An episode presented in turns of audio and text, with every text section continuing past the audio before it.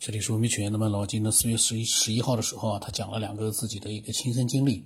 关于在一些极端的条件情况之下啊，人会激发出一些自己都意识不到的潜能，呃，非常的精彩。后来呢，他谈到了他们家里面养的那只老母鸡呢，我就呃没有录了。今天呢，我们继续呃分享一下，听一听老金他们家那只老母鸡到底有些什么样的精彩的故事啊？不知道是不是讲老母鸡？家养的这个老母鸡啊，这老母鸡呢，就是呃地震之后，呃地震之后，它的就是它余震嘛，因为当初它的反应我们谁也没注意，它那天晚上呢就就一直在叫，也不下蛋了，它一直在叫，叫完了以后就呃飞到那个丁香树上，那丁香树很高，结了好多那个丁香花，它就飞到那树上去。就不下来，然后我们家都觉得很奇怪这个事儿，然后我妈就说这这事儿肯定是有问题，咱们吃完饭啊赶紧出去，别在楼里待着，这可能还得地震。然后我们我们就赶紧吃饭，吃完饭以后桌子都没收，就都出去了，都上院外头去了，都上大马路上站着去了。呃，刚出了院也就是十几分钟吧。这个余震就开始了，而且这个余震的这个这个呃震的这个程度啊，跟当初那个呃第一次地震那时候差不太多，很厉害，啊又一顿响，啊所有的路灯啊什么都跟着就是来回摇，啊这种这种程度。后来我妈说，你看没有那个。你人不明白吧？那鸡明白，嗯，他知道怎么回事所以他特别惊慌，他不想在地上待着，他就往树上飞。啊，咱们家养那个鸡呢，成一个地震预报员了。以后他有什么动静，咱赶紧跑。啊，确实，后来就是老看着他，每天就看着他，他只要有异常，我们就就赶紧溜。后来呢，就就不能够回家了。然后我们是部队的嘛，部队大院的嘛。后来部队就给了用搭了很多，在马路边上搭了很多这个军用帐篷。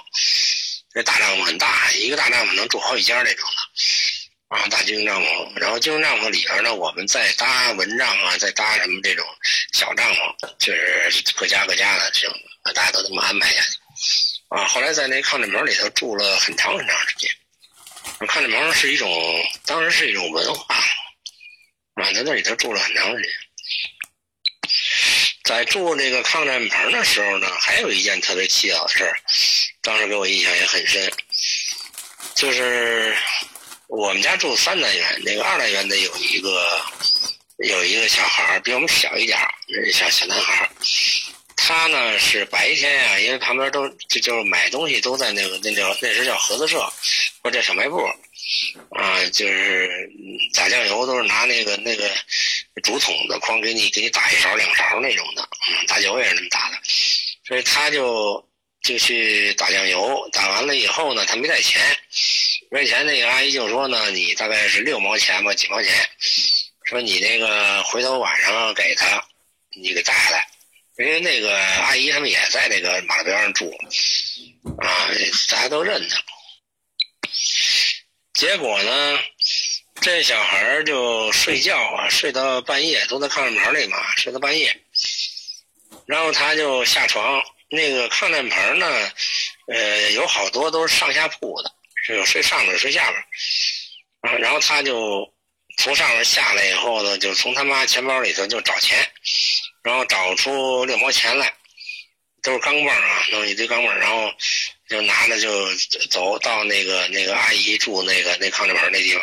就是阿姨我还你钱，因为晚上热呀，好多都大人晚上都不怎么睡觉或睡不着觉，就搁那聊天他就给给送钱去了。那那个阿姨说说，哎呀，你明天再送没关系的。结果发现这孩子呢是闭着眼睛的，梦游就基本上就是他是梦游，他根本不是有意识的。然后才发现这孩子。呃，实际上他并不知道他自己在干什么。那这时候呢，就是大人呢都知道一个老理儿，就是说梦游的人呢，你别你别惊醒他，你惊醒他，他自己把自己能吓死。所以呢，他就哼哈的说：“好吧，那你谢谢你啊。”然后就顺着他说，就把钱接过来了。然后他自己就转头回去了，接着上床接着睡，啊，一直这过程呢闭着眼睛。那那那阿姨呢就跟着他，怕他撞上或者什么就跟着他，跟跟到他他跟前儿，然后他上上上铺脱了鞋，接着呼呼再睡。完了，这阿姨就觉得特别逗，然后就就跟大家说。我们也是听他说的，说完了以后，第二天就问他，说：“小伙子，你那个钱还我了吗？”他说：“没还呢。”然后就跟他妈说：“说我欠了人家六毛钱，说你拿钱还给人家阿姨。”然后这个他妈也乐，是这个阿姨也乐，他自己不知道怎么回事，因为他妈这后来听人说了嘛，知道这个他梦游，因为他妈知道他梦游，他他有这毛病，但是没想到在梦游里边，他能够去。按照白天这个事儿，他能够做得很准，而且能找着人，就是也就是说，他所有的梦境跟现实是一致的，是一致的。他能在梦里头去去指挥自己去做现实当中的事儿，这比较比较奇怪。那时一直大家都把这当故事啊，就反正传聊的挺多的。那当时也没事儿嘛，看这盘儿也没什么事儿，也不上学，反正天天就这点这点呃，谣言，反正越说越多。啊，就发生这么一个事儿，那那个也是我们院儿的一个小男孩。就你白天问他，他真是不知道自己晚上干嘛了，他也不记得什么做梦，他也不记得，他真也不知道自己自己到底是做了什么事，就给人数钱呀、拿钱去给人送，结果他也完全没有意识，他不知道。然后都是别人跟他说的时候，他还挺奇怪，他说不可能吧，是吧？我这个也没想做梦什么的，就。就这种事儿，大家也不理解，就为什么会这样呢？啊，这是也是一个就是周边的发生的发生的一故事。实这个当时是根本想不清楚它这原理是什么。那你现在想呢，就是说它可能还是一种混搭的问题啊，就是它梦境真实和现实和这个梦境当中。它可能是有一种，就是你以为你不知道的东西，它是有一个背后知道的东西在操作，啊，只不过是说你在睡的时候，你在明白的时候，那么也就是说，我们的意识可能是在白天你以为清醒的时候，他在指使你啊，然后你不觉得，你以为那是你，实际上是被他指使的。那么到晚上睡着了的时候，梦游这种情况呢，就是，呃，他也在指使你。但是呢，你你只不过是你不知道你他在指使你，你在睡着了，你这个这个那个呃意识在休眠状态呢，实际上啊，实际上他是指挥了你的肢体，你你并不意识这个事儿，你并不知道这个事儿，也也就是说，你的背后有一个在呃在操纵你的东西，不管你是清醒啊，你还是睡着的状态，呃，他都不碍事儿，他都能指挥你。啊，这个事儿比较比较可怕。呃，还想起来一件事儿啊，就是当初这些东西可能时间长了有点忘记了。就是刘大妈当初有一件事啊，我忘说了，漏说了。这个刘大妈呢，她她那个儿子，呃，当年呢就是出差在广州，去广州，然后呢那时候就是说去干什么事儿，然后几天回来都有行程的。呃，可能是说三天回来还是四天回来吧，然后过了一个星期呢也没回来，这个刘大妈就有点着急，然后我们练功时说就问他说说大妈你这个你别人能看出来你这个儿子能看不见吗？他说我试试吧，他没看过，因为可能对于人的一些私隐的什么事儿，他可能也不不太愿意去做这个事儿。然后呢，就是他就他就看，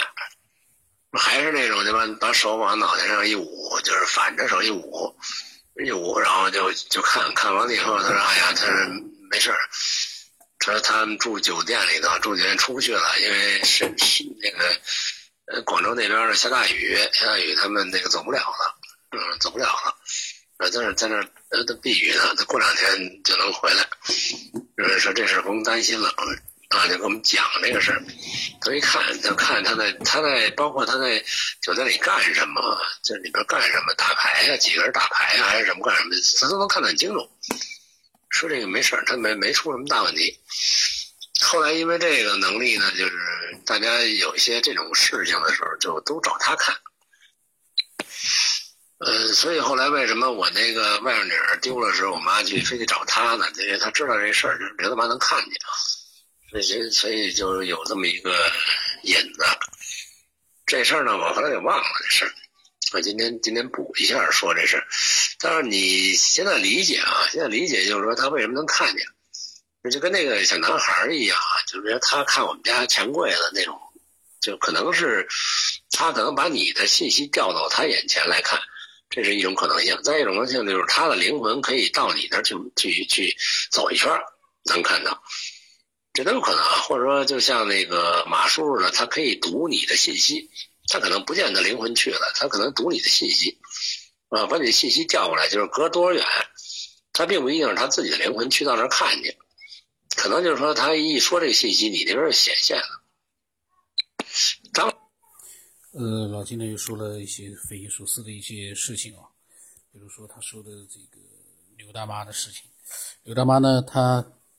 呃阅读呃，就是说能够看到很远的地方，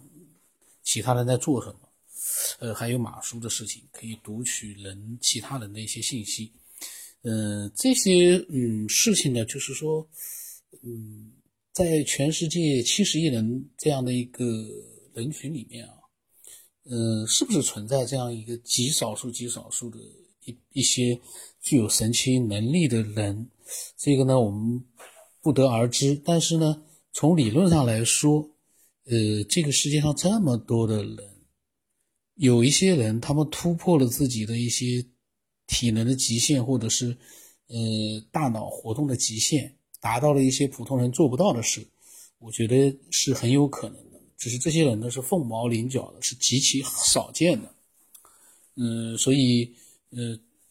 但是到底是什么样的一个原因让他突破了自己的一个呃肉体的极限，去做到了一些普通人做不到的事情？这个确实是一个估计是连他们自己都不知道的事，他们自己都不知道为什么会有这样的一些能力，然后这样的一些能力是不是一直有，还是？时有时无，还是有的时候灵光，有的时候会不灵，呃，一切都有可能。希望更多的呃有真实体验的经验经历的人啊，能够分享一些这样的一些类似一些神奇的案例，让我们爱好者呢能够多一些可以去思考的点。因为我们没有经历过的话呢，我们是需要一些真实的案例来启发的。那么今天就到这里吧。我的微信是一二五九八不拉八，微信名字呢是九天以后。欢迎更多的人啊，能够分享自己。我现在呢比较随意了，就直接手机在录了。反正只要能听清里面的内容，我觉得就已经很好了。嗯，关键是那个思想和内容。今天到这里。